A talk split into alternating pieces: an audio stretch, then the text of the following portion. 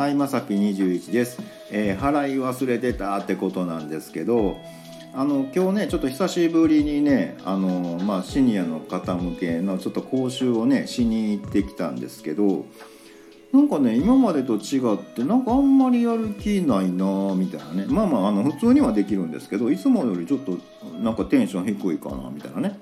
どうしたんやろうかとか思ってね。あのー、見てみたらこうあのあやる気スイッチオフなってるわ思ってね。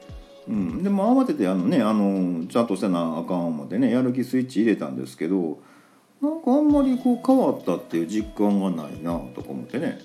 おかしいなと思いながらまあ終わってねあの、まあ、帰りにねちょっとなんかおかしいな思ってたらねブレーカー落ちてたんですよ。いやそっちかいとか思ってね。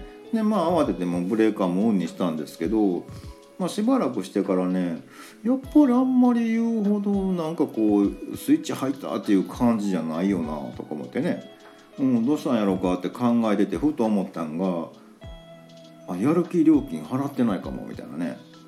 あれ？とか思ってね。えちょっと待ってみたいな。引き落としえクレジットカードだったっけ？みたいなね。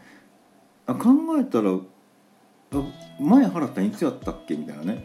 うん、え家賃込みか？みたいなね。ちょっとあのえ請求書とかないよね？みたいなね。うん。まあとりあえずねちょっとよくわからんので明日不動産屋さん電話してみようかなとか思うんですけどね。あの込みでしたっけ？みたいなね。うん。もうなんか払った記憶がないなみたいなね。うん、とりあえずあのブレーカーとスイッチだけはオンにしといたんで、まあ、そのうち入ったらめっちゃやる気出ると思います。はい、ということでまた下に並んでるボタン等を押してもらいますとこちらからもお伺いできるかと思います。ではではまさぴ21でした。